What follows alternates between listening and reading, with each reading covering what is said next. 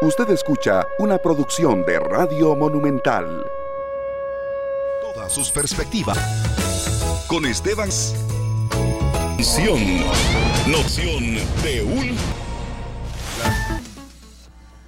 de una manera distinta. Esteban Aronne, acá en los controles Julián Aguilar, listos para traerle una noticia de última hora que realmente sacude el mundo del fútbol en Costa Rica y pone en realidad a temblar de todos los tabloides, ¿verdad, Esteban? Por decirlo de esa manera, porque empieza todo el mundo a, em, ya se empiezan a, a generar un montón de preguntas y respuestas y bateos también. De todo, así, de especulaciones y demás. Las 3 de la tarde con 6 minutos. Así es, gracias Sergio, gracias Julián Aguilar y todos ustedes, amigos oyentes, por estar en esta nueva edición de esta tarde, en la cual arrancamos de una manera distinta, porque, bueno, sabiendo muy bien que la radio es inmediatez, Justin Campos no es más el entrenador del Club Sport Herediano. Esta es una información oficial que hace pocos minutos eh, dio a conocer en todas sus redes sociales el Club Sport Heredianos. El Club Sport Herediano, Justin Campos, ya no es el entrenador de este equipo, que por cierto el sábado bueno, ya tiene un partido importantísimo contra Liga Deportiva Alajuelense. Nuestro compañero Adrián El Cazador Barbosa, con más detalles de esta información, de esta noticia que circuló hace muy pocos minutos y que, bueno, aquí queremos un poco analizar con usted, Adrián, conocedor de la materia y siempre, por cierto, parte de esta tarde acá en Monumental. Bienvenido, Adrián, un gran gusto estar con usted. Buenas tardes, eh, Sergio, buenas tardes, Esteban, Julián y a todos los oyentes de esta tarde. Sí, es una noticia triste para el deporte, para un amigo, porque así considero yo a Justin Campos. Lo conocí, lo conozco desde muy chiquillo, desde los tiempos que iba a la casa de él con su papá y que eh, hoy le ha golpeado, por supuesto, con esta decisión del Tribunal de Ética, donde lo suspenden por seis meses de toda actividad deportiva y cinco mil dólares. El hecho no son los seis meses, no son los cinco mil dólares, es el procedimiento que se dio y en el momento en que se da el equipo herediano toma la determinación de eh, sacarlo como técnico y creo que lo hace el herediano por transparencia, por eh, ética y además también para no entorpecer ningún otro camino que lo pueda llevar, porque si bien es cierto, todavía no está ratificado, no está porque tiene un proceso, ahora los abogados de Justin eh, seguirán el proceso para pedir, este, por supuesto, la apelación, la revisión, y eso se podría llevar razón más allá. Que podría dirigir Justin Campos si no lo hubiese destituido el equipo herediano, Fuerza Herediana, que es la que maneja los destinos del Herediano. Podría haber eh, dirigido el sábado, sí, podría haber dirigido porque todavía no está ratificado, está comunicado, que es una situación diferente. Hay que recordar que esto se da cuando Justin Campos era el técnico del Deportivo Saprissa y en un altercado que tuvo con Jabón y el jamaiquino, según el jamaiquino, Justin Campos le dijo algunas cosas que él se sintió golpeado, que usó como términos de racismo. Y entonces pidieron una investigación. Recuerden que Justin fue destituido también del Deportivo Saprissa. Luego de esta investigación que ya lleva varios meses, y que todavía vendrán algunas otras investigaciones de algunas otras cosas que han pasado del racismo, pero Justin es el primero y es la primera vez que se da a nivel nuestro de que a un técnico o a alguien vinculado en el fútbol y la multa de 5 mil. Bueno, para nadie es un secreto, Jafé Soto del equipo Heredia. Y además, le digo yo que ahora Jafé Soto, que es presencia de fútbol, tiene que lo vayan a como siempre, a veces son, en un acuerdo mutuo entre las dos partes en un momento que no es el mejor, pero que tal vez para Justin y para la institución eh, le sirve pese al, a lo que viene, que es la fase semifinal del día sábado a las 8 de la noche ante la Liga de Pito. Como técnico también él podría que ya se lleva técnico, pero por ahora banquillo junto Campos porque al asistente a Justin Campos, Marco Jafe Soto, el equipo de En los próximos pero está de piano a la persona como Justin Campos, a la institución, sino al fútbol nacional. Pero también esto es un llamado de atención para que aquellas personas, situaciones contra el racismo, vean antes ya no es tan fácil una persona. Entonces, en la institución herediana, junto con Jafé Macho, que está ahí también, y Esteban. Eh, cazador, Justin Campos llega más candente, digamos, de esta situación, ¿verdad? Que ellos fueron como un respaldo el que le dieron ante la situación que estaba viviendo, contratándolo como el técnico del, Club Sport Herediano. Y ahora que la situación avanza como se esperaba que iban a tomar y respaldo que desapareció. Digo, estaba Justin en juego, ya, ¿verdad? En torno a, a la del. Pero sí me todavía existe una posibilidad que del equipo herediano, ¿verdad? Es una percepción muy personal, pero sí, vamos a ver qué sigue ahí, Cazador. Sí, serio, es que hay que dejar algo muy claro. Cuando el herediano le da el respaldo a Justin, que es un técnico ganador, es un técnico que ha logrado mucho eh, como futbolista, como entrenador, es una persona que conoce bien, que sabe cómo dirigir, ahí tiene al equipo, a Zaprisa lo hizo campeón y a donde ha estado ha sido un triunfador. Herediano le da el respaldo en ese momento porque simplemente lo instituye y Herediano considera de que los destinos del equipo herediano lo podía tomar Justin, que lo llevó como lo está llevando hasta ahora.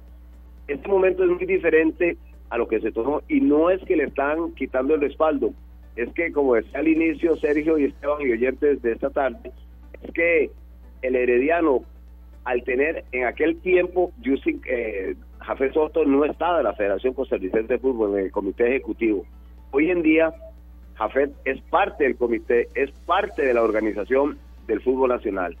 Al ser Jafet y al tener a su entrenador con esta situación, a mí me parece que se sentaron a negociar, a conversar, que no era lo más prudente y lo más saludable para el club era hacer esa separación y que no va a tener ningún problema en que Jafet pueda ser miembro del comité ejecutivo y que pueda dirigir al equipo herediano junto con Hugo Viegas y los demás que le ayudan en el cuerpo técnico. Entonces, son dos, dos matices, dos aristas totalmente diferentes. Cuando mm. Justin sale de esa prisa, que lo arropa el equipo herediano, y ahora el equipo herediano, al conocerse ya la determinación, que repito, todavía no está en firme, vendrán las apelaciones, eso se podría llevar un tiempo que inclusive podría haber terminado el campeonato y las apelaciones irán y luego la contraapelación y, y, podría pues, eh, terminar la situación con el equipo herediano. Pero me parece que conociendo a Jafet y conociendo a la dirigencia del herediano, por claridad, transparencia y que no se vayan a tomar malas eh, ideas de algunas personas, que si se tomara luego alguna determinación con Justin, y no nos extrañemos, si una vez que pasa todo esto y se se viene algún, algún castigo diferente, Justin pueda volverse a sentar en el banquillo del Herediano o en cualquier otro banquillo, porque habría que esperar, pero lo hace el equipo herediano, pienso que por eso lo hace por claridad, transparencia y que no hayan malos pensamientos con respecto a lo que hoy es en día la figura del actual presidente del equipo herediano. Perfecto. Pero sí, es muy, es muy, es muy doloroso para el fútbol eso, Sergio y Esteban. Perfecto, no, Adrián, muchas gracias de verdad por ayudarnos a analizar esta información que trascendió, la verdad, hace muy, muy pocos minutos y bueno, eh, monumentales actualidades, siempre usted, eh, cazador, atento a todas estas informaciones. Hoy, noches deportivas, ¿a qué hora va? ¿Va en la madrugada, Adrián, o a qué hora? Sí, hoy nos toca después de la victoria de la Liga Deportiva La Valencia ¿Perdón? entraremos nosotros con noches deportivas. Después Eso es lo que le deseo yo a la liga, ah. porque es, es la representación nacional y todos tenemos que estar apoyando a una institución como la Liga Deportiva La Juelense. Está bien, Adrián, muchas gracias de verdad. 9 de la noche con 6 minutos, por cierto, es ese partido en transmisión de los compañeros de Deportes Monumental. Correcto. Cazador, muchas gracias de parte de Sergio Julián y este servidor. Para servirles siempre a la orden, lo que les pueda servir, somos compañeros y uno maneja el tema de deporte y vamos a ver qué, en qué para todo esto, pero la final, la semifinal no se va a parar el sábado y el domingo tampoco, uh Cartaginesa Prisa a las 11 de la mañana y ya luego de los procedimientos habrá que esperar en los próximos días a ver qué sucede. Así que pasen una muy buena tarde. Muchas gracias, Adrián, el cazador Barbosa, ayudándonos a interpretar un poco más esta información. Repetimos entonces ya el dato informativo. Justin Campos no es más entrenador del Herediano. Atentos a, cualquier otra información eh, que venga ya eh, a nivel deportivo en todos los espacios acá de eh, la transmisión de Radio Monumental, la radio de Costa Rica. Serio, son las 3 de la tarde con 16 minutos y nos vamos a una pausa comercial. Siempre nos ha encantado acá impulsar el cine nacional y sobre todo cuando hay tanto esfuerzo en producciones. Ya están aquí en los estudios de Central de Radio, eh, serio, actores y el director de una eh, película de la cual ya vimos eh, como un resumen, Rastro Mortal. y bueno, el cine nacional siempre es parte aquí de, de, Central de Radios y estamos muy orgullosos de que estén por acá y hayan querido venir los principales actores y también el director. Bueno, vamos a la pausa, Esteban. Más adelante vamos a tener música, como es la costumbre acá, pero ahorita nos nos, eh, ¿cómo se llama? Nos surge tener a los actores acá en cabina. Vamos con el corte, volvemos con esta tarde que hoy está movidísima. Más movida que nunca. Muchas gracias de verdad por estar con nosotros, amigos oyentes. Las 3 de la tarde con 22 minutos y pasamos del deporte al cine. Muchas gracias de verdad, amigos oyentes, por estar con nosotros. Y bueno, serio, siempre hemos dicho acá que apoyamos el, cine nacional, pues no solamente porque sea nacional, sino porque es de calidad y además cuando hay un esfuerzo tan fuerte de, de incursionar en géneros que no son los que son tan habituales, pues más aún nos da plácemes. Por supuesto, Esteban, es que nosotros vemos acá una posibilidad de ver un cine completamente distinto al que habitualmente vemos en Costa Rica, ¿verdad? que tiene mucho que ver a veces con chotas y con eh, mucha comedia, ¿verdad? Y ya han venido incursionando algunos temas muy interesantes y hoy se rompe el molde otra vez. Claro que sí. Pero de buena manera. De buena manera. Balazos, secuestros, acciones eh, complicadas, eh, selva y demás. Nos da mucho gusto estar acá presentándoles a todos ustedes a Graving Alfaro, que es actor y también es el director de la película Rastro Mortal, que ya hoy se presenta a la premier y está a punto de estrenarse ya en cines nacionales. Y también a Mariano Díaz, que es uno de los actores. Empezamos con usted, don Graving, el director de este espacio, eh, de esta película. Bueno, felicidades. Sabemos que llevar un esfuerzo a la pantalla grande no es nada fácil. ¿Desde hace cuánto se viene eh, gestando la idea de Rastro Mortal? ¿Qué contiene? ¿Por qué hay que ir a ver esta película? Buenas tardes. Bueno, primero muy agradecido con, con el espacio y con el apoyo que nos están brindando. Eh, realmente hace bastantes meses, 18, 24 meses, comenzamos a trabajar en, en este proyecto. Siempre quisimos eh, romper la línea que, que, se lleva normalmente en el cine nacional, como ustedes lo están indicando, y siempre nos sentimos completamente seguros de que estamos en la capacidad de poder generar un contenido completamente diferente. Estábamos preparados y bueno, hicimos el proyecto y fue un éxito, gracias a Dios. Qué bueno, qué dicha. Esteban, una semana de mucho movimiento, estamos hablando de que eh, no solo a uno le dicen, esta semana se estrena, hoy se estrena, hoy es la premier, ¿verdad? Y entonces tenemos el privilegio de contar con la presencia de ustedes acá y realmente eh, deben de tener un día muy ajetreado. Mariano, ¿usted esperaba estar corriendo como hoy? Bueno, la verdad. Bueno, la verdad que muy agradecido con ustedes por el espacio. Y sí, efectivamente, uno imagina, pero llega a la realidad que es diferente. Entonces, eh, hay un sentimiento, muchas emociones, gracias a Dios, muy contento. Y esto más bien, andar corriendo de arriba para abajo, eh, con el tiempo limitado, es bonito. Pero sí, llegó el día, llegó el gran día y, aquí estamos presentes. Bueno, cuando hay carreras es que hay trabajo, ¿verdad? Que hay... Ah, así es, eso, son noticias, este, son problemas sanos, siempre lo he dicho, problemas sanos. claro. Grevin, ¿cómo fue eh, el proceso de rodaje y, y, demás? Porque el género de, de acción eh, en, Costa Rica mm, hay más como comedia, drama, acción no tanto, no, no, ha sido el único esfuerzo, porque, pero yo lo veo más en documentales que se han hecho, en cortometrajes, en películas no tanto. Eh, ¿Por qué eh, incursionó en esto? ¿Hubo un poco de incertidumbre, de miedo? ¿Cómo, ¿Cómo fue todo este proceso para llevarlo ya a la realidad? Sí, bueno, primero siempre, eh, y lo he venido diciendo en, otros espacios, siempre he sido amante del cine de la acción. Ajá, ajá. Y también he tenido claro, como investigador que soy, que porque nos hicimos la tarea, ¿verdad? este, que Costa Rica se consume muchísimo el cine de acción. Realmente a la gente le gusta ver este género. Y tenemos claro que en Costa Rica nunca se ha hecho algo similar. Van Damme, ¿cuántas de esas vemos? Sí, todas. Realmente, desde pequeño nosotros, eh, yo creo que uno creció viendo muchas de esas y no había tanta censura como ahora. Sin embargo, eh, estábamos claros, estábamos claros que era un reto importante porque, repito, el país no estaba preparado desde ningún punto de vista para poder generar una película en, en, esta línea, en este género, pero fue, fue sumamente interesante, fue sumamente provechoso. Creo que tal vez la formación que uno lleva, en este caso, pues como profesional en, en este campo, ¿verdad? De, bueno, criminología eh, y demás, eh, nos favoreció eh, un poco, pero como lo dije al principio, siempre tuvimos completamente claro que estábamos en la capacidad de poder hacerlo y aunque el proceso fue, fue largo, fue un proceso, repito, de 18, 24 meses, eh, lo logramos y creo que el producto que, que hoy, a Dios gracias, vamos a estrenar, eh, me, parece que, me parece que es de muy alta calidad, realmente de muy alta calidad y estamos completamente seguros que las personas que tengan la oportunidad de ir a verlo a, los cines les va a encantar. Claro, don Graving, ¿qué tal eh, pasar de la, de la vida real, ¿verdad? de la criminología del día a día a la ficción? Sí. ¿verdad? Adaptar la información y que también cuando uno vea la película sienta que, que es así, ¿verdad? Creo que, como usted bien lo dice, hay una ventaja de tener esa carrera, pero ¿cómo adaptar eso? Sí, no, y, y realmente, pues mucha, mucha de las tramas que se dan dentro del filme eh, habla cosas reales, como usted lo indica, del día a día. Me refiero a secuestro, me refiero a, narcotráfico, me, refiero a abuso de poder, abuso de autoridad, eh, poca acción por parte de las autoridades. O sea, es una combinación de, muchas vivencias que desafortunadamente la sociedad en este momento vive. Un poco de qué trata la película, ya casi vamos a escuchar el resumen, por supuesto, eh, con muy buenos efectos, ya, ya ha habido algunos videos de la película, yo evidentemente no la he visto, pero sin ser spoilers, ¿verdad? ¿De qué trata la película? Un poco cómo, es la trama. Básicamente, eh, Andrés es un exagente que se retira por amor a su familia. Él decide dejar completamente las armas de un lado, recibe una herencia de su padre, que es una finca, una propiedad bastante grande. Eh, un grupo narcotraficante necesita de esa propiedad para, para continuar su trasiego de droga. Entonces, genera una, eh, hace una oferta.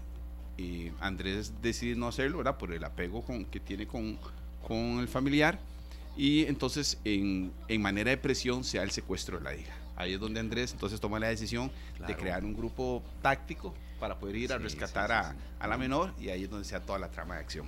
Claro, ¿qué, que no hace uno por una hija? Ahora, serio, usted y yo que tenemos hijas, esa, eso que pasó lo hace a él volver de nuevo a la acción. es que eh, son ese tipo de tramas en las que uno con hijos, ¿verdad?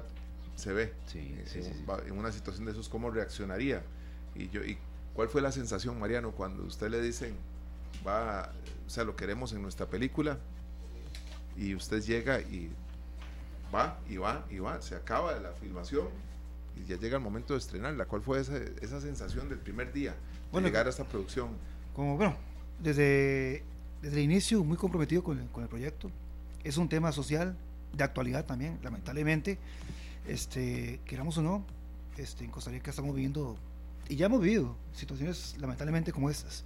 Entonces, sí es una realidad también y el proyecto ser algo, hacer algo diferente a lo que se plantea normalmente en el cine, principalmente nacional, eh, comprometido y encantado con el proyecto, tomándolo como un reto, como, como algo realmente enriquecedor.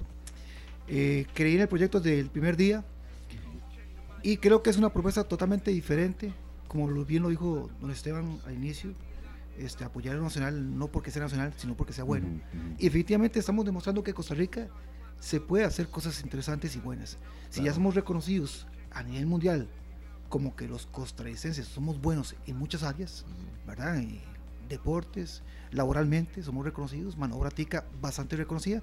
Estamos demostrando que el cine costarricense puede llegar más allá que no estamos en pañales tal y como mucha gente cree que estamos y que estamos en crecimiento y que es el momento confiado de que este proyecto marque el inicio y que marque una etapa de un antes y un después. Claro.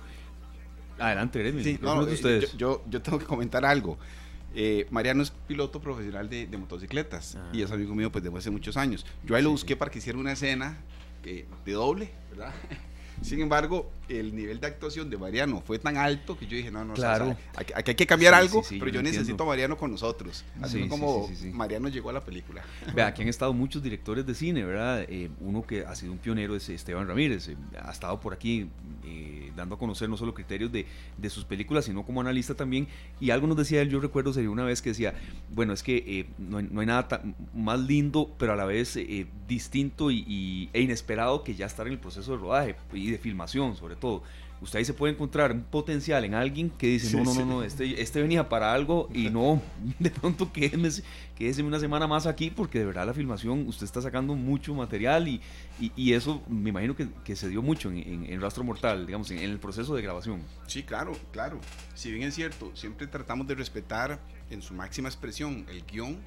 Eh, pero con Mariano nos pasó eso. Y ahí sí, entonces hicimos unas modificaciones porque, repito, el nivel de actuación de él fue eh, muy bueno y definitivamente también eh, parte de esa lealtad que se requería dentro de la historia, ¿verdad? Un grupo de amigos que respaldan a, a, esta persona para ir a rescatar, pero también es, es parte pues, de, de, la vivencia, eh, en este caso, el día a día, y también de la amistad pues, que nos une a, Mariano y a mí, pero definitivamente tuvimos, teníamos que rescatarlo, e, era, era importante que estuviera en el proyecto. Bueno, Esteban, imagínese. Voy a llamar a Esteban para que haga un anuncio de portero. No, no, lo ocupó de portero.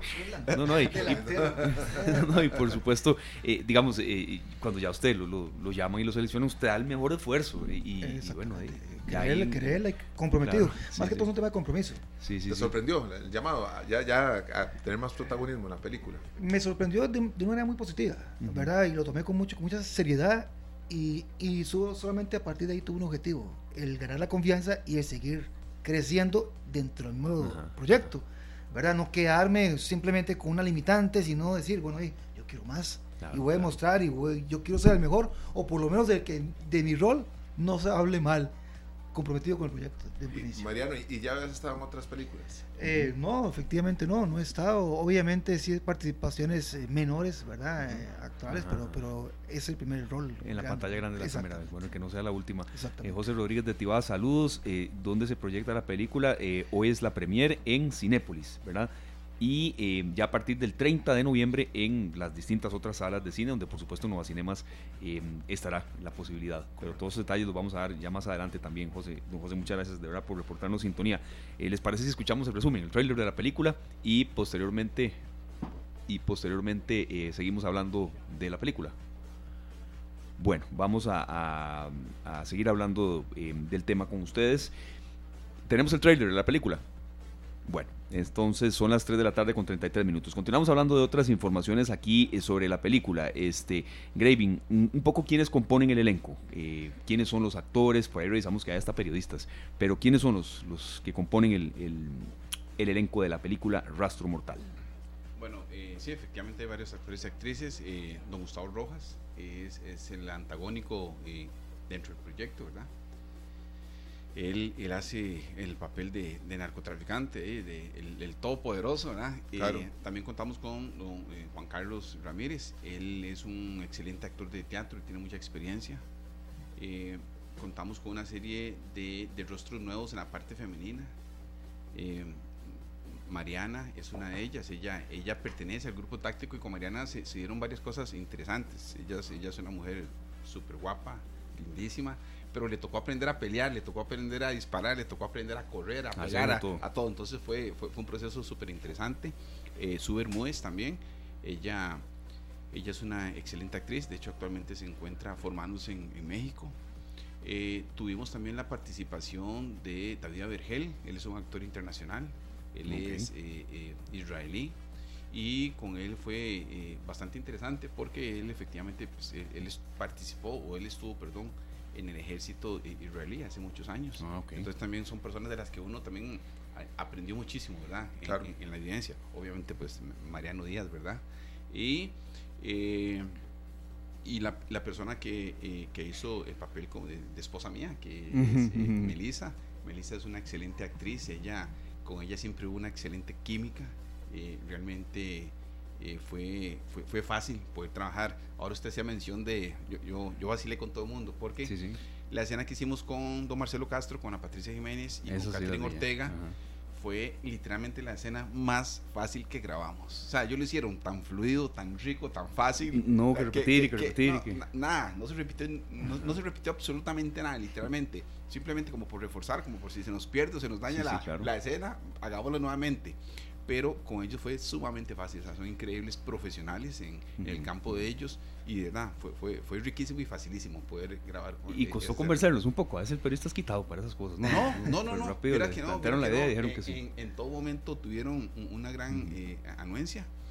Eh, eso que usted dice es, es interesante, porque en el momento, de hecho, ayer casualmente Mariano y yo lo conversamos, en, en el momento en que nosotros comenzamos a hablar y a prospectar el proyecto de acción para Costa Rica, hubo gente que, dijo, no, no, imposible, en Costa Rica no se va a poder, ¿verdad? sí, sí. ¿verdad? Eh, pero eh, en, en todo momento eh, tuvimos una línea completamente positiva de aceptación por parte de, del grupo, no solamente el grupo técnico que nos ayudó en, la parte de producción, sino también de todo el elenco y, no, todo salió súper bien. Escuchemos el, el trailer de la película para que todos sepan de qué se trata y también que se queden picados con esa escena. Ya yo me quedé picado con esa escena. Para ver a, Marcelo y a Patricia en, sí, la pantalla buenísimo. Esta tarde. Las 3 de la tarde con 38 minutos. suspenso, acción, drama, de todo ahí. De verdad que, que se apuesta por un género distinto y yo creo que los resultados con esto que escuchamos son halagadores, ¿verdad? No, no, realmente el proyecto quedó eh, de muy alta calidad en todos los sentidos. Las escenas que se ven ahí, eh, si bien es cierto, fueron en ambientes controlados, eh, fueron escenas reales, digamos, las explosiones son reales, nosotros mismos las efectuamos. ahí tuvimos que cuidarnos en algunas también. ahí, hubieron, algunos, accidentes incluso, pero fue un proceso bastante bastante bonito lo que hablamos eh, fuera de micrófonos ahorita, ¿verdad? Claro. Eh, realmente la participación y la experiencia fue, fue increíble. Y principalmente aquí es que, bueno, estamos proyectando para el 2024 un proyecto todavía mucho, mucho mejor, más grande, más ambicioso. Correcto. Entonces, eh, estamos disfrutando de esto, simplemente estamos es un, proceso, ¿verdad? Claro. Es un proceso de, crecimiento.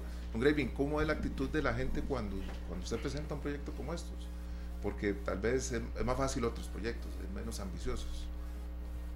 ¿Cuál fue eh, la reacción de, las personas a quien usted fue y le tocó la puerta y hoy con un eh, proyecto pues, que es... Pues un poco de, incertidumbre. Si bien es cierto, el proyecto fue desarrollado, financiado con capital propio, porque eso es importante mencionarlo, eh, siempre hubo también un poco de incertidumbre, ¿verdad? repito, el, como decía Mariano, a veces también es, es de creerse, la verdad, y, de comprender que podemos darle paso, que estamos para muchísimo más. En ese sentido, sí tuvimos que hacer un trabajo importante psicológico, eh, no solamente con producción, sino también con elenco, ¿verdad? Claro, claro. Aquí vamos por, por algo importante, vamos a, eh, a romper barreras, vamos a hacer algo que literalmente nunca se ha hecho en Costa Rica. Y, repito, el, el, producto realmente es muy, muy, eh, de muy alto nivel en todos los sentidos de la palabra y estamos, ¿no? estamos contentos, estamos felices, nada más deseando Que, que, ya sea hoy eh, para, para, para, presentarla y el jueves, a partir de jueves en todos los cines. Perfecto, no, eh, vamos a hacer una breve pausa comercial encabezada por música y después vamos a rifar dos entradas dobles, si ustedes nos dan el aval. Claro, ya está nada más de, darle el ejecute. para que la gente vaya a ver de verdad Rastro Mortal. Entonces, invitados, una producción cinematográfica que costó mucho, porque llevar a la pantalla grande un esfuerzo así no es algo de meses, es algo incluso que se va planeando en el transcurso de la vida. Entonces, 3.41 serie, vamos a la pausa y venimos con mucho más acá en esta Una canción que he escuchado por acá en esta cabina, que es favorita de muchos, se llama Canción para Navidad de José Luis Perales. Con esto vamos a la pausa, ya regresamos con más en esta tarde. 3 de la tarde con 51 minutos. Gracias amigos oyentes. Continuamos hablando con parte del elenco y el director de eh, Cine de Acción a la Tica, Rastro Mortal, que ya hoy es la premier. Y precisamente andamos regalones esta semana en el 905-222-0000. Vamos a rifar dos entradas dobles. Eh, nuestro compañero Julián Aguilar toma el nombre y los datos de las personas. 905-222-0000. Amigos oyentes, para que vayan a Cinépolis Terramol a las 7 de la noche con 50 minutos aproximadamente ya pues comienza toda la actividad previa a la película eh, premier de eh, Rastro Mortal. Entonces, eh, bienvenida a las dos personas, dos entradas dobles, vamos a rifar en el 905-222-0000. Ustedes amigos que están por acá en la cabina, esas lucecitas rojas que se ven ahí timbrando son llamadas que van entrando. Entonces, gracias de verdad, amigos oyentes, por creer siempre en lo que hacemos acá en esta tarde, don Sergio. Ahora, yo creo que don Graving y don Mariano, después de grabar el eh, rastro mortal, van a, poner también una agencia de viajes. van a decir, claro, si puede viajar a tal lado. Conocieron todo Costa Rica grabando la película. Totalmente. ¿Verdad? Qué belleza. Claro que sí. Qué belleza, porque empieza uno a ver, a conocer, porque a pesar de que uno puede pasar por un lugar, ir a Turrialba 100 veces, ir a Guanacaste, a San Carlos, hay cosas que todos los días que uno va, conoce algo nuevo y le cambia siempre la perspectiva, ¿verdad? Pasar a estar ahí es diferente. ¿Verdad que sí? Conocer, correcto definitivamente. Sí, sí, sí, sí. Una consulta, este, Gremi, que, que aquí eh, estábamos comentando un poco de lo, de lo, que cuesta a veces hacer, cine en Costa Rica. Cerca de 90 mil dólares costó esta producción. Eh, ¿Hay apoyo? ¿Es poco? ¿Es mucho? Digo yo, para que siga habiendo cine eh, de parte de instituciones, de patrocinadores. ¿Cuesta demasiado o, o sí hay gente que dé la, el espaldarazo? No, no, no, realmente todavía no hay apoyo. creo que Costa Rica no, no existe una industria de cine. Creo que eh, lo comenté y fuera, fuera de micrófonos y ahora lo digo, una de las metas principales por parte de, esta producción es generar y crear este, confianza, ¿verdad? que la gente sepa y comprenda que son proyectos completamente serios, responsables, los que se hacen con el fin de eso, de comenzar a crear una línea de, de, de producción profesional en, el país, que se comience a crear eh, industria en este sentido y para que eh, de manera paralela pues comience a, a, darse un poquito de apoyo. En relación a instituciones también es difícil. Eh, a ver, también existe el entretenimiento, que para la salud mental es, es, bastante bueno. Entonces no, tampoco podemos pensar o proyectar que todas las películas que se hagan en Costa Rica tienen que ser únicamente eh, reforzando los valores cívicos de nuestro país, por ejemplo, ¿verdad? Entonces, si, si, no vamos sobre esa línea, entonces ya no tenemos apoyo por parte de algunas instituciones. Eh, repito, igual somos, somos, somos una, una productora completamente privada, entonces teníamos claro que el esfuerzo tenía que ser nuestro. Pero sí es importante, yo repito, yo creo que si queremos crear... Eh, un ambiente más propicio para, para, buenas producciones, también tenemos que entender, repito, que, que existen muchísimos géneros, que no nos podemos casar únicamente con uno y que definitivamente las puertas se van a ir abriendo no solamente a nivel nacional, a nivel internacional, porque capacidad, como decía Mariano, capacidad eh, existe. Claro, Don Graven, usted habla de, bueno, Rastro Mortal, que es la premier hoy, pero que el 2024 trae algo, un proyecto mucho más ambicioso. En un proyecto como estos siguen siendo eh, una, solo la misma productora o ya se, van a aliar con más productores para trabajar en, algo más grande? No, no, no, vamos a trabajar eh, nosotros eh, únicamente. Lo que sí puedo garantizar, si, si Dios me da vida, por supuesto, es que viene un proyecto increíblemente fuerte, grande. Con él sí estamos completamente decididos a, a traspasar fronteras. Es un proyecto que va a tener muchísima acción, muchísimo suspenso, un drama maravilloso y principalmente este, dejarle, dejarle una marca a la sociedad costarricense, dada la situación que lamentablemente, la situación criminal que lamentablemente enfrenta nuestro país, vamos a dejar una huella importante. Entonces, eh, espérenlo porque de verdad va a ser algo... Eh, fuera, fuera, fuera de este mundo, literalmente. Bueno, estaremos dándole seguimiento ¿verdad? ya para, para el 2024. Gracias a nuestro compañero Julián, Alexander Solano Calvo de Tres Ríos, Juan Carlos Campos Monje, los dos felices ganadores de estas dos entradas doble así es la radio. De verdad, muchas gracias eh, a nuestro compañero Julián por tomar las llamadas, que sigue la gente eh, en comunicación. Por hoy no vamos a rifar más, pero sigan, siempre habrá sorpresas en esta tarde. Alexander Solano Calvo de Tres Ríos y Juan Carlos Campos Monje de Curridabat no tienen que venir aquí a Central de Radio, señores, nada más van a Cinépolis de Terramol a las 7 de, pueden estar ahí temprano, 7 de la noche, ya pueden estar por ahí, enseñan su cédula y van a poder disfrutar de Rastro Mortal. Repetimos, Alexander Solano y Juan Carlos Campos, Juan Carlos Campos, uno de Curridabat y otro de Ter no les queda, no les queda tan largo, Sí, sí, sí. Están ahí nomás, listos ya para ir a disfrutar de Rastro Mortal. Muchos éxitos. Sabemos mm, que el día, entre más minutos avancen, la adrenalina puede ir creciendo un poquito. De aquí correr ahora. Sí, sí, sí. Vamos moto. Eh, no, no, eh, eh, en vehículo, pero no, no, no, importa, como usted lo indica, y creo que eso sí, sí es algo que simplemente queremos disfrutar, eso lo iremos conversando ahora, pese a, porque igual, pese al estrés normal de, de, un proyecto de estos, un lanzamiento de estos, creo que esto, esto hay que vivirlo, hay que disfrutarlo. realmente fue un esfuerzo de muchos meses, fue un trabajo muy arduo, y ahora nada más nos queda esperar que que, las personas eh, vayan, apoyen el proyecto. Es un proyecto bastante bueno, o sea, no, se van a arrepentir. Y nosotros de disfrutarlo, simplemente disfrutarlo. Eh, eh, son, son épocas bellísimas, entonces no queda más que, de que vivirlas disfrutarlo, pero también que la gente sepa que hubo un esfuerzo muy fuerte de esto, ¿verdad? Sí, en tiempo, en dinero y, que la gente vaya a la pantalla. Sí, sí, lo, que comenté ahora, así por encimita, pero una de las explosiones, yo me había afectado en unas explosiones, en otra escena literalmente me quebraron dos costillas, en otra escena desafortunadamente le quebré una costilla a un compañero, o sea, realmente pasó de todo, hubo esfuerzo de, de, de, toda magnitud. Pero no, no, estamos, estamos muy contentos. Igual ahora, muy contentos por el día de hoy, ¿verdad? Claro. Corriendo, como dicen ustedes, ahora espera que a las 7 estemos ahí en Cinépolis, ya por el estreno, como tal. Disfrutar ese momento y invitar a las, a las, personas que realmente se acerquen y que nos den la oportunidad de que, que conozcan este proyecto. Pues, somos eh, una productora del cual, como tal, pusimos mucho esfuerzo y garantizamos que el producto es de entretenimiento que el cliente como tal va a recibir un tangible de su entrada, que es importante, ¿verdad? Y que estamos abiertos, crecemos porque la gente nos, va a dar esa, oportunidad, es la única manera. No hay un punto de partida o, de análisis si las personas no van. Eso, es Aquí Miguel Ángel, eh, perdón, Granados Castro dice, buenas tardes muchachones. Gracias por su esfuerzo, felicitaciones. Desde ya, muy felices días de diciembre y muchos más éxitos para el 2024. Un abrazo, muchísimas gracias.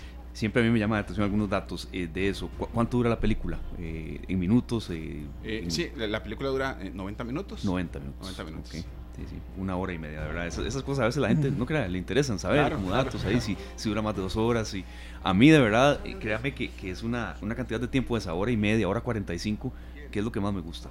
Entre, hora y media y dos. ahora, hay películas que toman tres horas y ustedes pueden ser cuatro que sigue ahí, ¿verdad? Pero, pero para eso están los gustos. Un día estuve en una película y duró casi las tres horas.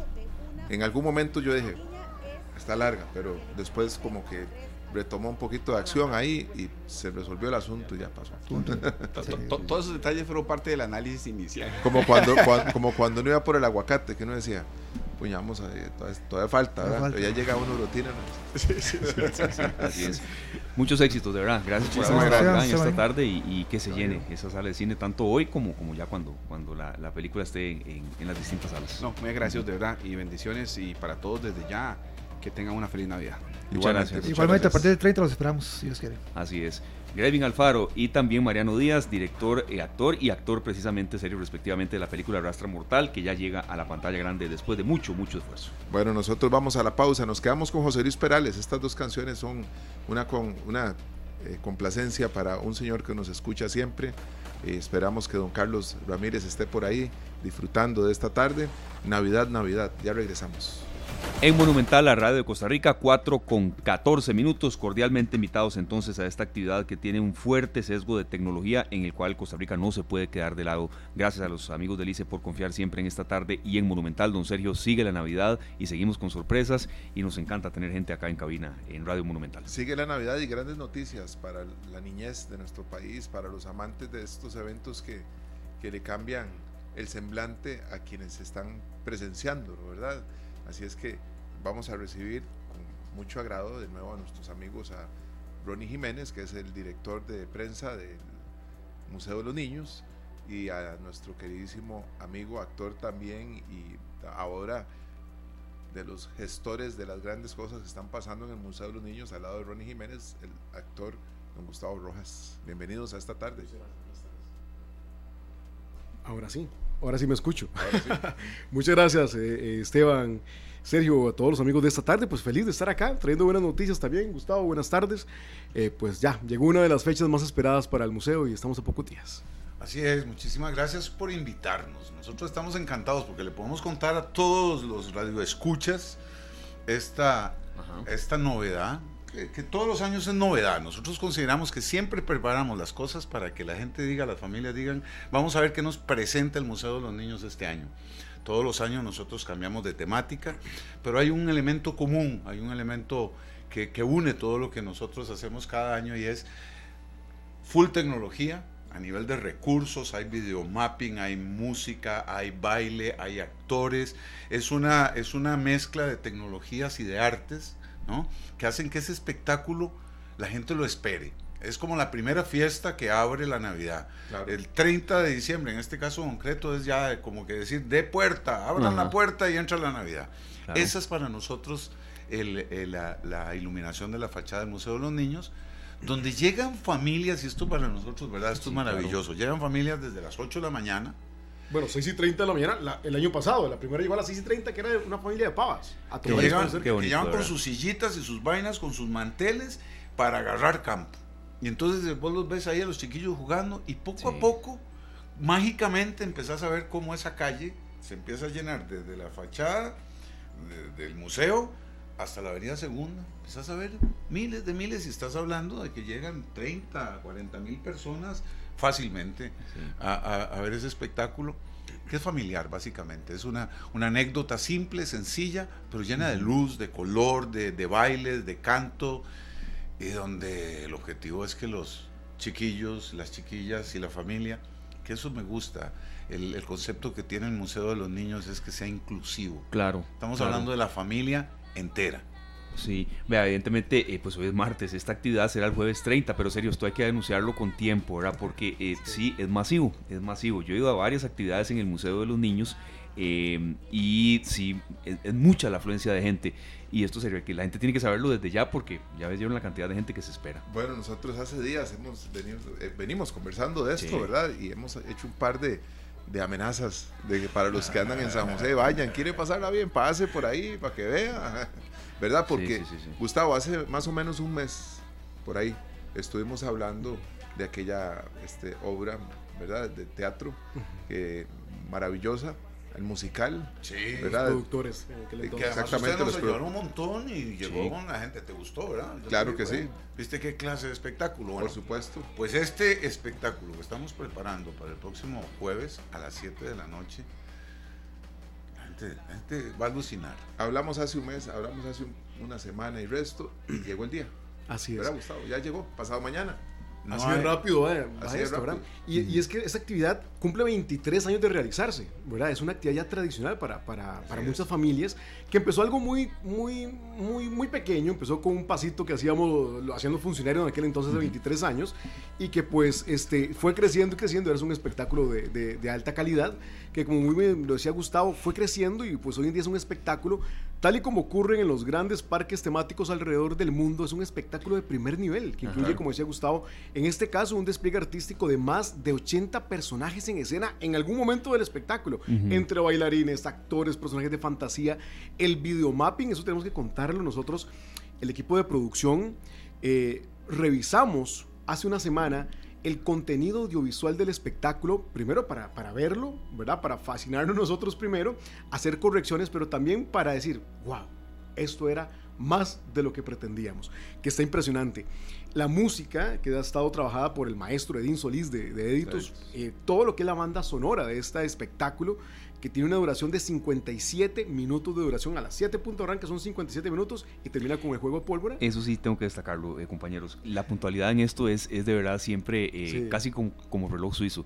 el conteo, 10, 9, 8 y esas caras de los niños. Es más, sabemos en qué momento va a ser el conteo este año. Va a ser exactamente ah. a las 7 y, 49 más o menos de la noche va a ser el conteo este año.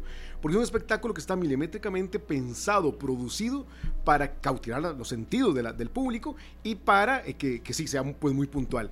Eh, un espectáculo lleno de mucha alegría que marca el inicio de la Navidad y que como muy bien lo decía Gustavo, ya la familia lo, lo, esperan. Es un espectáculo de alta calidad y es un regalo de parte del Museo de los Niños para, para toda la familia. Así que invitarlos para que lleguen temprano. Es el jueves 30. El espectáculo principal arranca a las 7 en punto de la noche, pero tenemos actividades previas desde el mediodía. Hoy en la mañana en conferencia de prensa con nueve instituciones y cuerpos policiales del país dimos a conocer el despliegue de seguridad que va a tener este, esta actividad este año.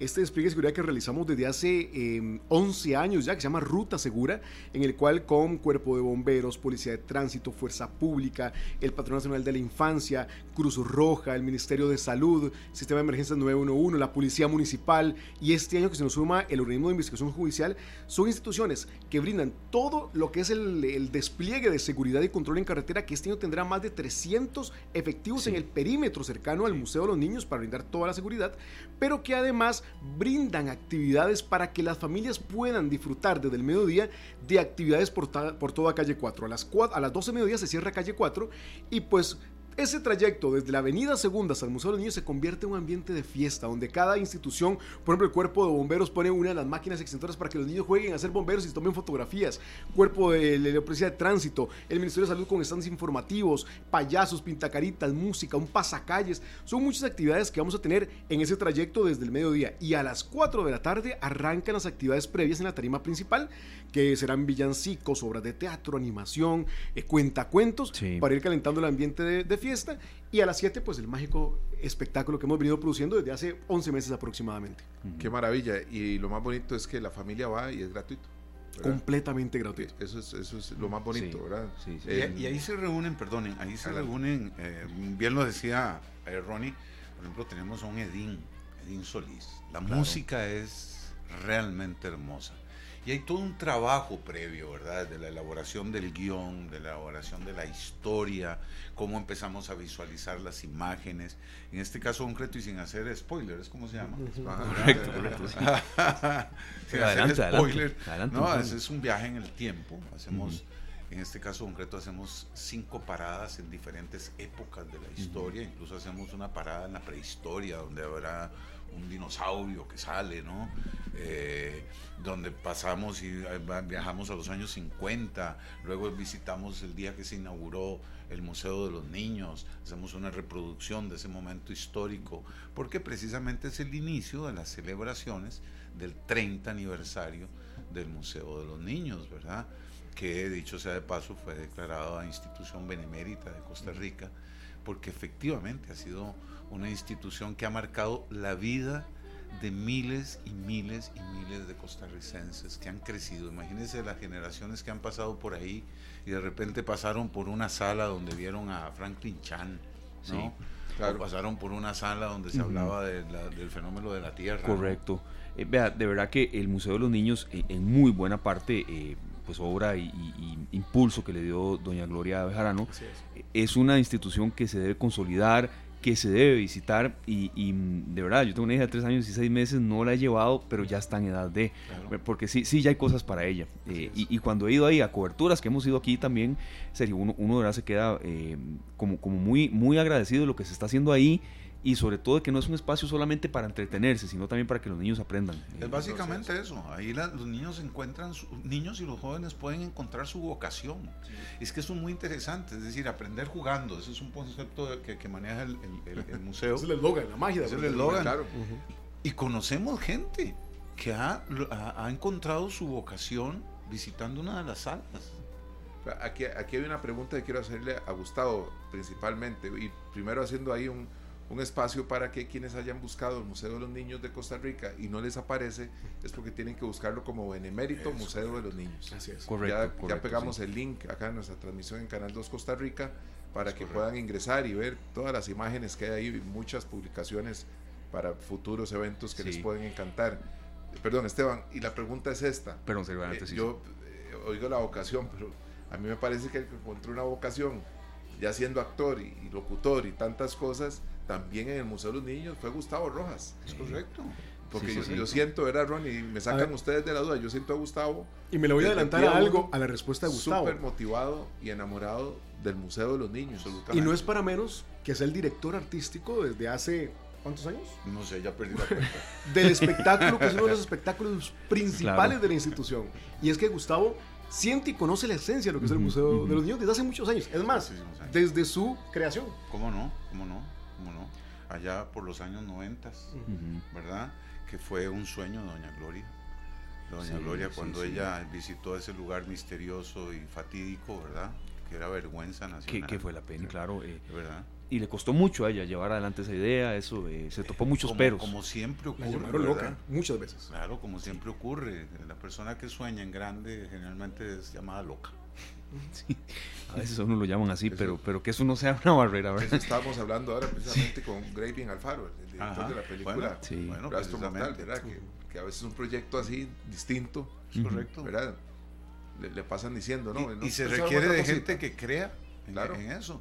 Y esta, este, este sueño hecho realidad llamado Museo de los Niños, que además suma un auditorio nacional, eh, ¿verdad? un museo penitenciario, donde suena una galería nacional, donde grandes artistas de la plástica pueden exponer, un auditorio nacional donde grandes artistas de la música, de la danza, del teatro han presentado espectáculos.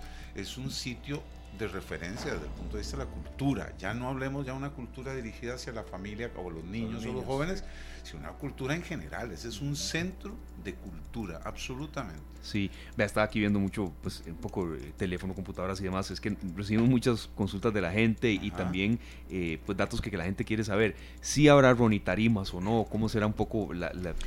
sí, eso es un detalle muy importante. Hay unas graderías, pero ya ese cupo está eh, reservado, graderías. Ahí la recomendación es que lleguen temprano, tomar un espacio cerca de la tarima principal.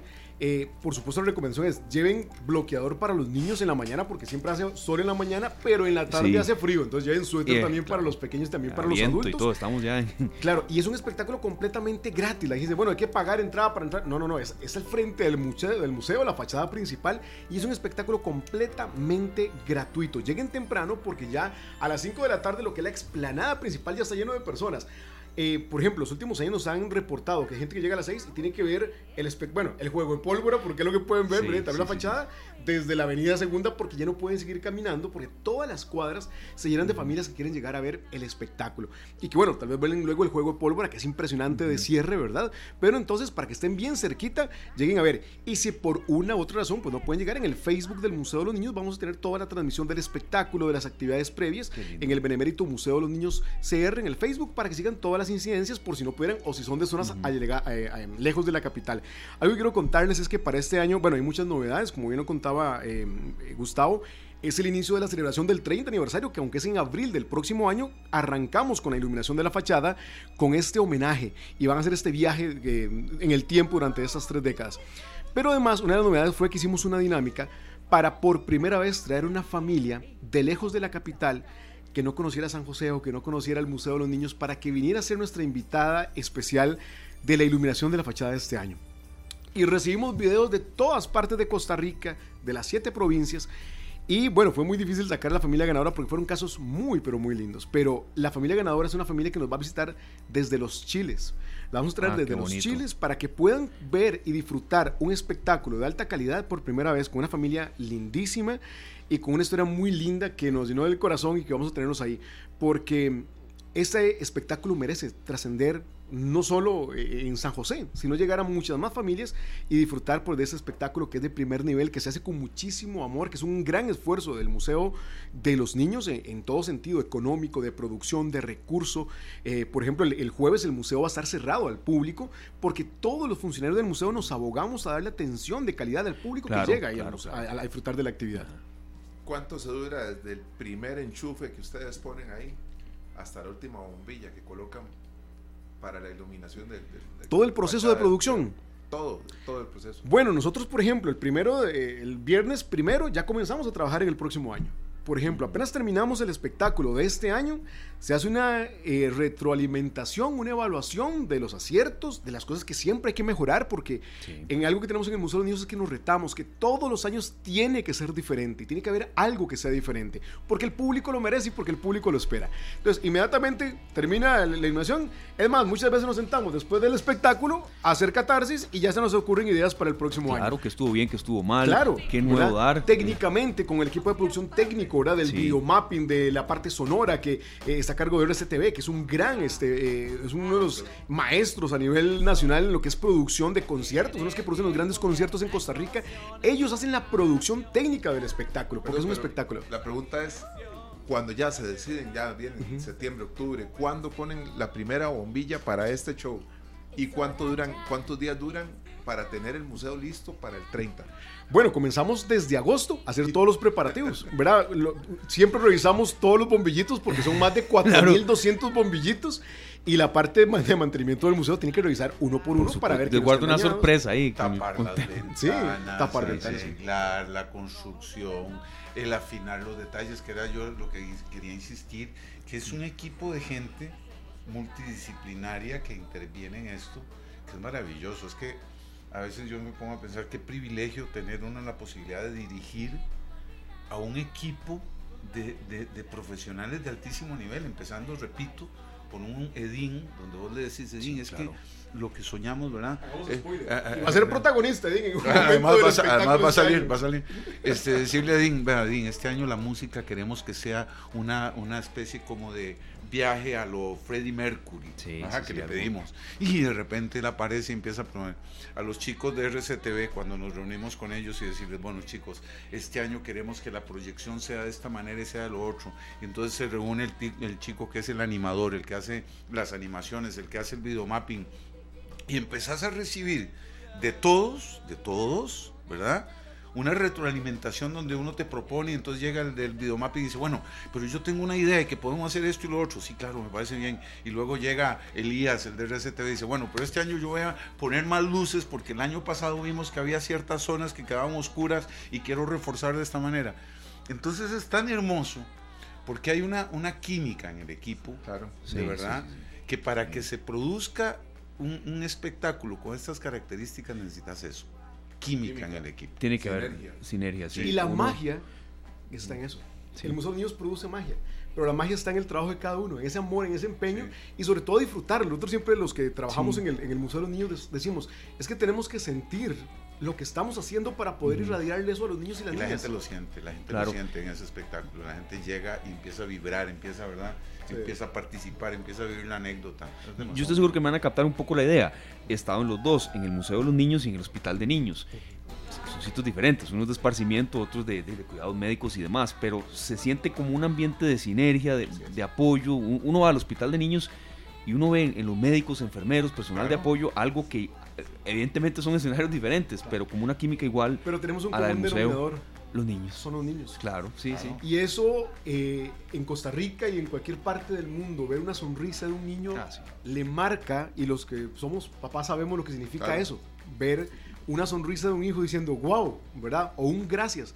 Nosotros recibimos, eh, por ejemplo, les comentaba ahora a, a, a ellos, cuando llamamos a esta mamá de los chiles para decirle que fue la ganadora, que ella por diferentes situaciones nunca había podido venir a San José, a la iluminación de la fachada, a traer a sus hijas. Una de ellas con una condición especial. Ella lloraba y se alegraba y decía, no puede ser posible que voy a vivir algo así. Y nosotros, y a mí que me, recibió, me tocó recibir, hacer la llamada, y, y, yo le decía a, la, a doña Mónica, nuestra directora ejecutiva, que yo detrás del micrófono lloraba porque uno decía, puña, qué lindo es poder, ya valió todo. Haber uh -huh. escuchado a esa mamá decir, voy a poder disfrutar de un espectáculo, mis hijas van a tener una sonrisa de ver uno dice, es, lo que el museo puede hacer. Y así recibimos un montón de historias todos los días de niños en muchas historias que tienen diferentes situaciones y que llegan al museo y ven un castillo y les cambia el dolor que pueden tener, el diagnóstico médico que muchas veces tienen y que pues cambia, cambia claro. inmediatamente. Así que es parte de lo que lo llena uno, todo ese trabajo que es, sí, es muy cansado, es de estrés, es de, de reuniones, es de, de verdad, de, de, tomar decisiones también, pero que al final cuando la última eh, bombeta deja de sonar, eh, nos llena esa satisfacción y alegría porque decimos, bueno, logramos una vez más que este Castillo de los Sueños llenara de ilusión y de sonrisas a miles de niños y niñas y a muchas familias, porque uh -huh. también los adultos, nosotros pues nos, nos cautiva esos sí, espectáculos. Sí, sí, claro. Esteban, perdón. Señor, adelante. No, no, la gente está preguntando la hora y demás, pero por supuesto que lo vamos a, a repetir más adelante. ¿sí? No, que hay un tema que tiene que ver con las entradas del, del Museo de los Niños, Ajá. que va a haber una promoción para el mes de diciembre. Claro. Ya para ir cerrando, que tiene que ver con sí. una gran noticia también. Así es. Porque a veces el presupuesto no da. Cuando uno quiere salir a pasear, eso, ¿verdad? Eso es muy interesante del Museo de los Niños. O sea, el Museo de los Niños no es una institución elitista eh, que, que, sale uh -huh. del alcance de la familia costarricense, ¿verdad? Es una institución de puertas abiertas. Si vos te pones a pensar a lo que accesa un niño, una familia, al entrar al Museo de los Niños por el, por el precio, relación precio, uh -huh. vivencia, experiencia, es, es absolutamente diametralmente, eh, vamos a ver, este, no, es, no se compara lo que sí, va a recibir sí, sí, no hay, no hay, con relación a lo que la familia correcto. paga, ¿verdad?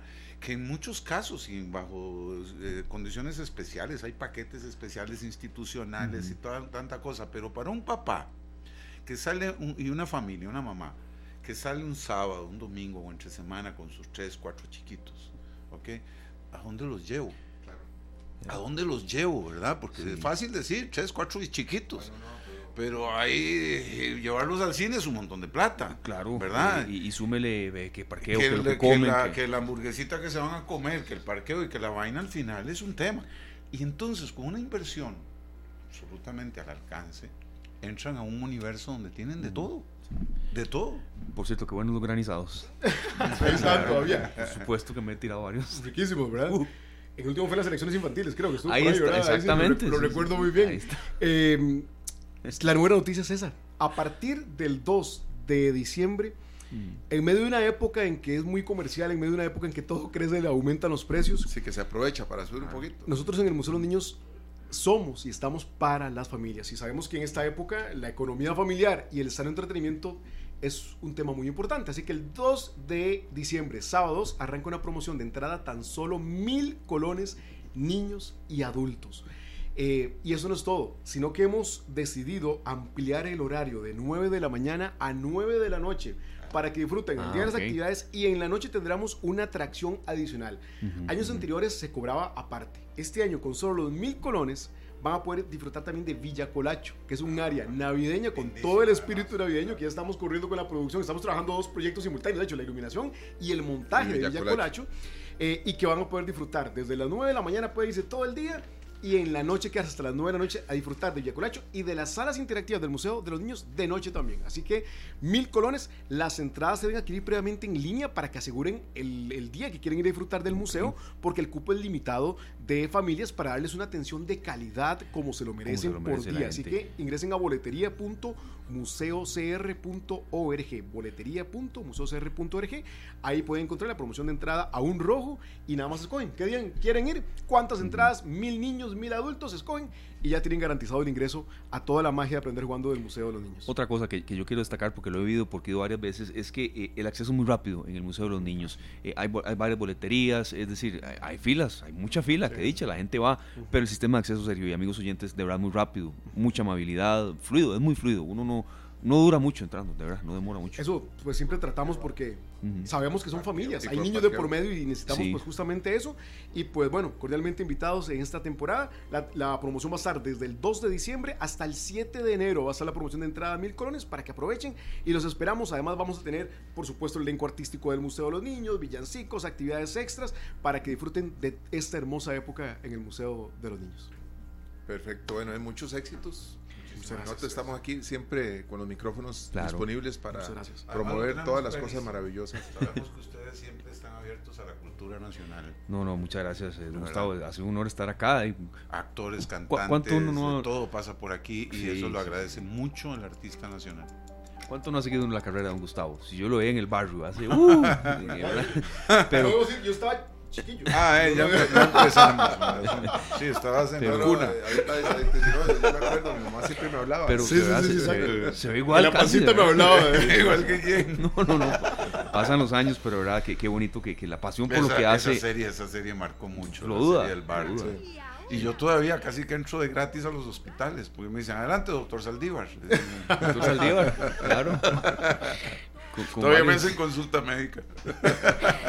De verdad, muchas gracias por haber estado acá. Yo creo que una recomendación, don Ronnie, y, la gente, si se puede evitar ir en carro, ¿verdad? Yo entiendo, yo entiendo perfectamente. La gente me dice, pero ¿cómo voy entonces, Esteban? Pero se puede tal vez organizar que alguien vaya a dejar a las familias y luego la recoja, o el transporte público no todo el mundo. Hay, la gente que si no va en carro no va, pero, pero sí evitar porque sí, sí hay mucha aglomeración. Una excelente recomendación, Esteban. Definitivamente, nosotros recomendamos y de hecho hoy la policía de tránsito también lo, lo, recomendaba porque los controles en carretera va a ser en todo el perímetro cercano. Los parqueos del Museo de los Niños no van a estar abiertos ese día. Así que la recomendación es que lo vayan a dejar zonas cercanas a la entrada principal del Museo de los Niños por calle 4. Recordemos que desde cualquier avenida cercana al museo va a haber presencia policial por todo el perímetro cercano. Inclusive por la parte atrás de la estación de buses de caribeños así que pueden trasladarse sin ningún problema y con este, todas las normas de seguridad. Además, los ticos somos muy dados. Si vamos a la pulpería hay que llevar el carro. Yo pienso que hay que cambiar esa, esa mentalidad, ¿verdad? Es más barato agarrar un taxi, irse o agarrar el bus, porque al final termina uno pagando parqueos, el riesgo y toda la historia mejor. Si se vive relativamente cerca, pues hay muchas maneras de llegar. Eh, Exactamente. En bus a veces, sí, sí, se demora, hay que agarrar uno o dos, pero se llega a todo lado, eso sí. Nosotros tenemos un buen servicio público. O sea, realmente si uno se averigua bien dónde están las paradas de buses, va y viene toda la calma. Si uno va a la panadería en carro, los chicos somos muy a eso. Jueves 30, entonces, eh, invitados. Aquí el jueves tendremos un programa un poco más pues corto por temas de transmisiones deportivas, pero lo vamos a recordar para que la gente vaya. Muchísimas gracias. Porque la Navidad es eso también, serio esparcimiento, alegría. y, que la pasen bien y esperamos que les guste ese espectáculo. Estamos seguros que, lo amen. Así van a amarlo. Si ocupan más información, cualquier duda, Facebook Benemérito Museo de los Niños R, ahí está toda la información. En la noche vamos a compartir recomendaciones para las familias y todos los detalles ahí en el Facebook del Museo de los Niños. Muchas gracias por el espacio, Esteban. A ustedes, a ustedes de verdad, Rafael, llegó Navidad. Perfecto. Ya regresamos.